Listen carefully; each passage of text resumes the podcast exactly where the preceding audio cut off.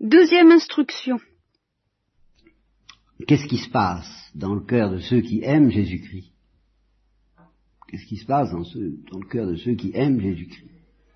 Il se passe une étrange alchimie qui se produit dès maintenant, qui se produit, qui peut se produire en vous dès aujourd'hui, qui a pu commencer, qui travaille votre géologie depuis euh, cette nuit et avant même cette nuit, euh, qui est bien étrange, qui est que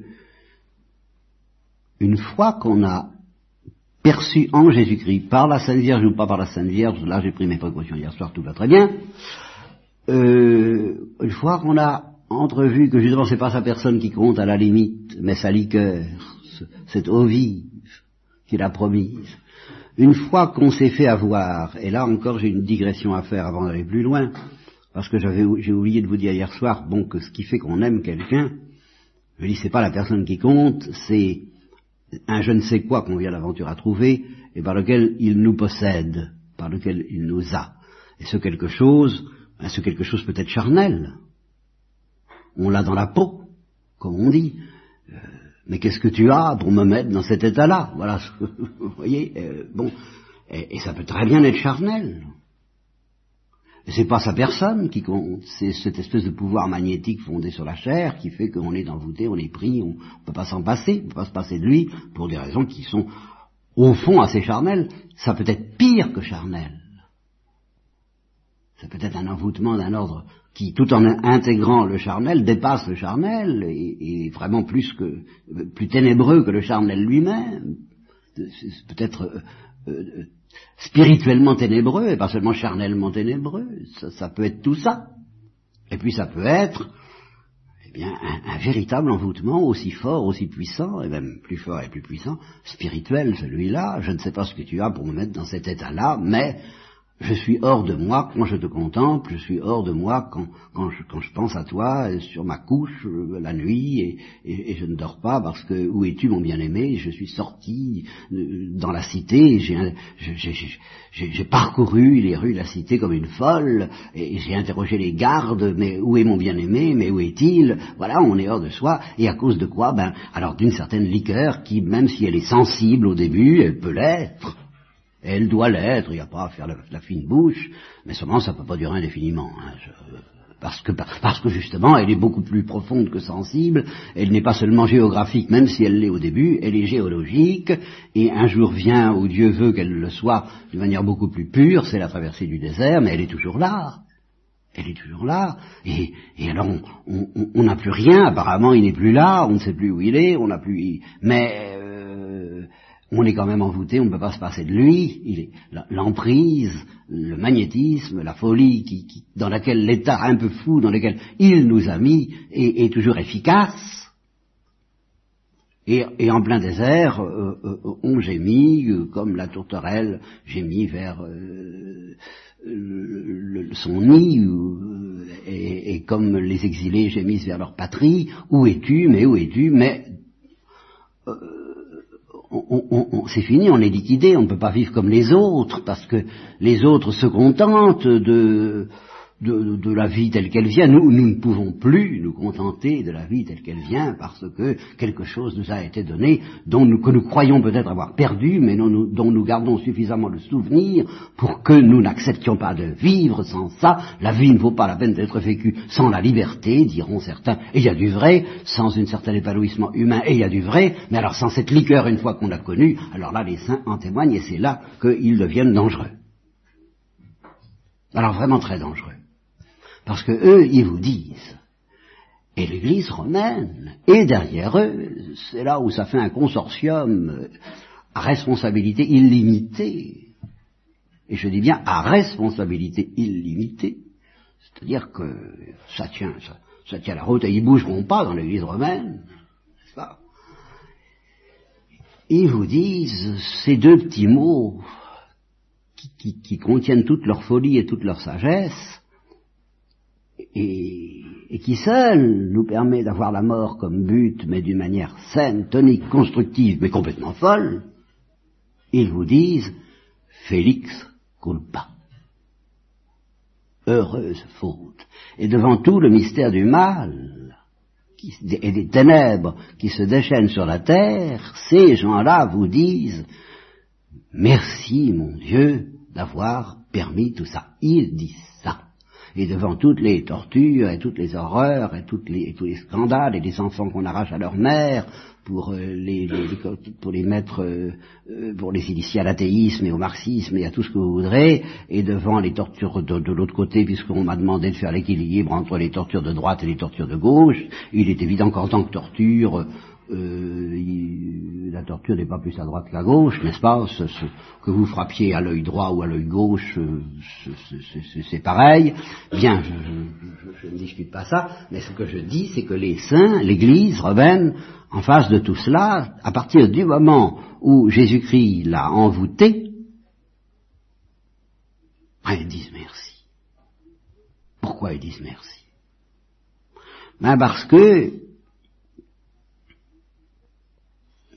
Là, je vais répéter ce que j'ai dit beaucoup, maintes fois, mais ça va venir au terme d'une nouvelle méditation, si vous voulez, celle que j'ai proposée ce matin et hier.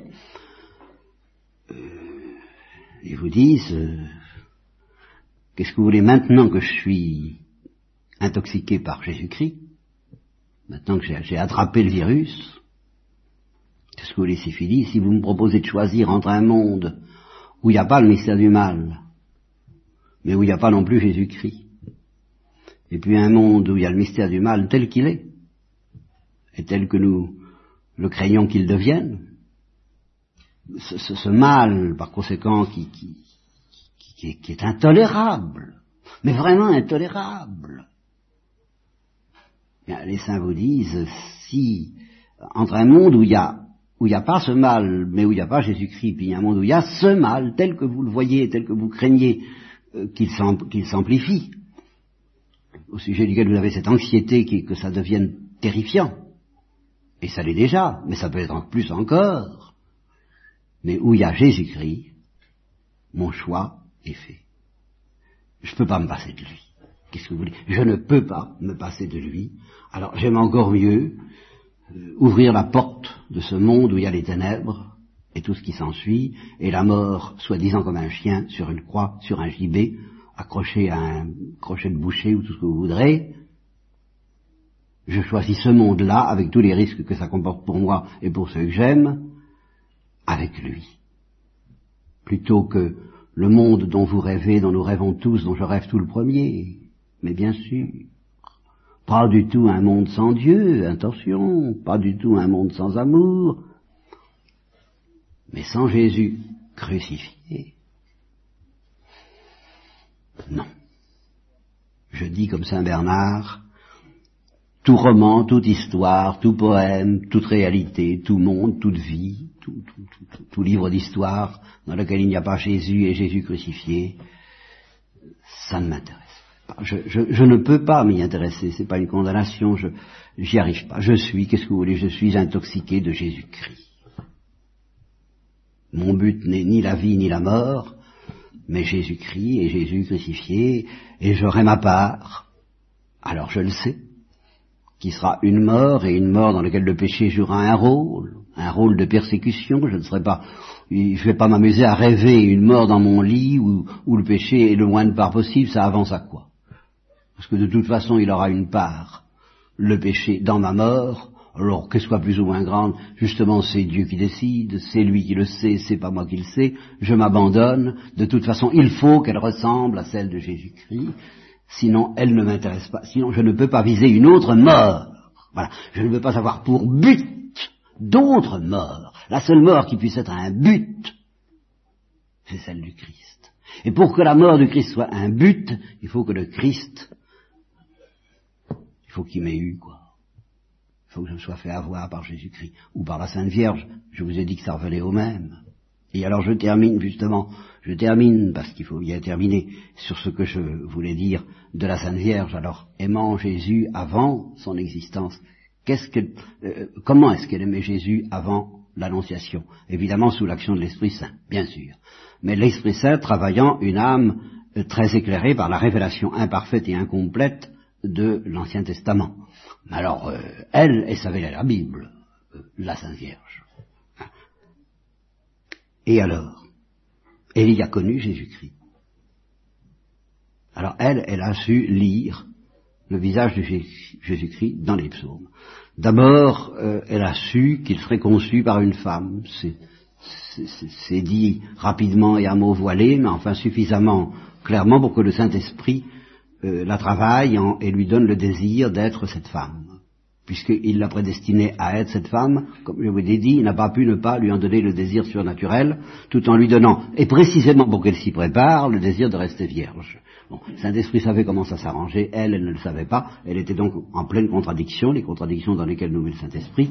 Bon, bah, elle n'en était pas une contradiction près, je vous répète, euh, elle cherchait à comprendre ce que Dieu voulait qu'elle comprenne, et elle acceptait de ne pas comprendre ce que Dieu ne voulait pas qu'elle comprenne, avec une souplesse illimitée. Alors, elle n'y comprenait rien sur ce plan, parce qu'elle comprenait trop bien, et ce faisant, elle avait, comme par hasard, déjà le pressentiment du visage de l'enfant Jésus.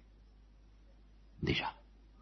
Elle le portait déjà avec un cœur de mère que Dieu était en train de lui façonner avant même l'annonciation, par le désir d'être sa mère. Elle regardait déjà l'enfant Jésus.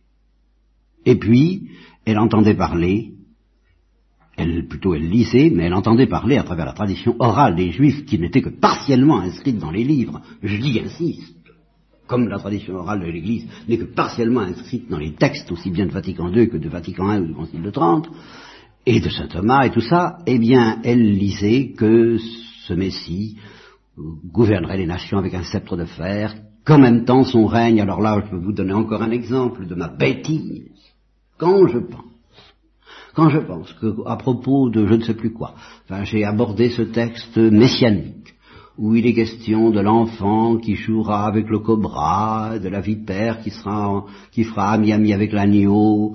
Je me suis cassé le cerveau à dire qu'est-ce que, comment, comment est-ce qu'on peut concevoir ça? Est-ce que ça veut dire que les animaux auront encore euh, la même, euh, ce qui rend les animaux? Est-ce qu'ils sont, est-ce que ça veut dire que l'agressivité des animaux euh, résulte déjà du péché originel ou est-ce qu'elle est dans leur nature? Enfin, tout un bazar invraisemblable et idiot. Alors qu'il est évident, et je l'ai dit par ailleurs, mais je ne l'ai pas compris à ce moment-là, que les animaux sont, comme tout ce que Dieu fait, des symboles des mystères spirituels que Dieu nous offre et que nous devons recevoir comme tels, ils sont des réalités, bien sûr, sont des réalités. Mais une fleur est plus qu'une fleur. Et la fleur nous parle plus que le fruit, alors qu'en réalité le fruit est plus important que la fleur au plan de la réalité. Mais au plan du symbole, la fleur est plus importante que le fruit, en tant que symbole. Qu'est-ce qu'une fleur? C'est rien, mais comme symbole, c'est tout.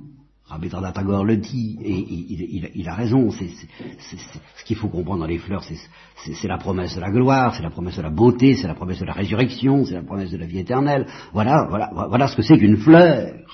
Et c'est dans ce sens-là que la Bible parle de toutes les choses de ce monde, comme symbole.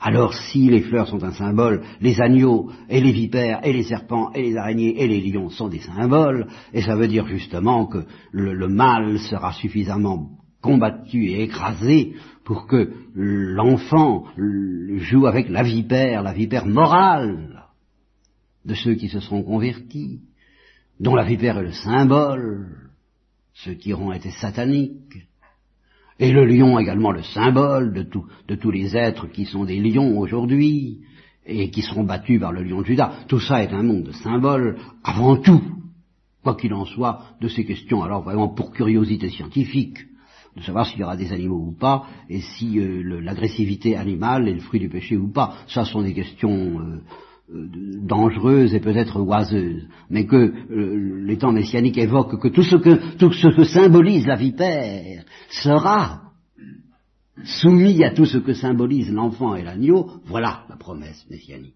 Voilà ce que comprenait la Sainte Vierge. Voilà ce qu'elle comprenait du roi de gloire qui allait venir et dont elle avait le désir obscur d'être la mère. Et puis, il y avait le chapitre 53 d'Isaïe, l'homme de douleur. Et elle, vous pouvez être sûr qu'elle n'a pas fait comme euh, euh, le, nuque d'Éthiopie qui s'était arrêté quand même à ce passage, mais qui, avait le, mérite très très surnaturel de, dire oh comme c'est mystérieux et de dire j'y comprends rien. Beau départ. Mais elle, elle n'y comprenait encore moins, mais elle était fascinée encore plus par ce chapitre 53. Et elle n'était pas comme les disciples d'Emmaüs qui, eux, alors justement, n'avaient pas fait attention, n'avaient pas remarqué que ce chapitre 53 était réalisé précisément le vendredi saint. Elle était fascinée par ce chapitre 53. Et alors, vis-à-vis de cet être-là, qui, qui, à ses yeux, éclairés par le Saint-Esprit, était le Messie, le même Messie dont elle avait le désir d'être la mère, alors elle se sentait déjà, de par le travail du Saint-Esprit, l'épouse. L'épouse de cet homme de douleur. Et puis, le roi de gloire la fascinait aussi. Mais alors, euh, c'était son Dieu. Donc cet homme, elle l'aimait à la fois comme son enfant, son époux et son Dieu. Et ceci avant qu'il existe. Et comme par hasard, ça rejoint ben, les mystères du rosaire.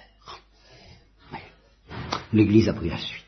Entre la contemplation de Marie avant l'Annonciation et la contemplation de l'Église depuis, que ce soit la contemplation des grands, la, grande prière de la grande liturgie qui, utilise les psaumes, les mêmes psaumes que Marie a, à méditer, et puis ou que ce soit la contemplation des pauvres, des petits à travers le rosaire, ce qui fait que Jésus-Christ est aimable. Pourquoi est-ce que nous aimons Jésus-Christ? Eh bien, ce sont ces trois visages que le rosaire nous rappelle constamment, l'enfant, le crucifié et le Dieu.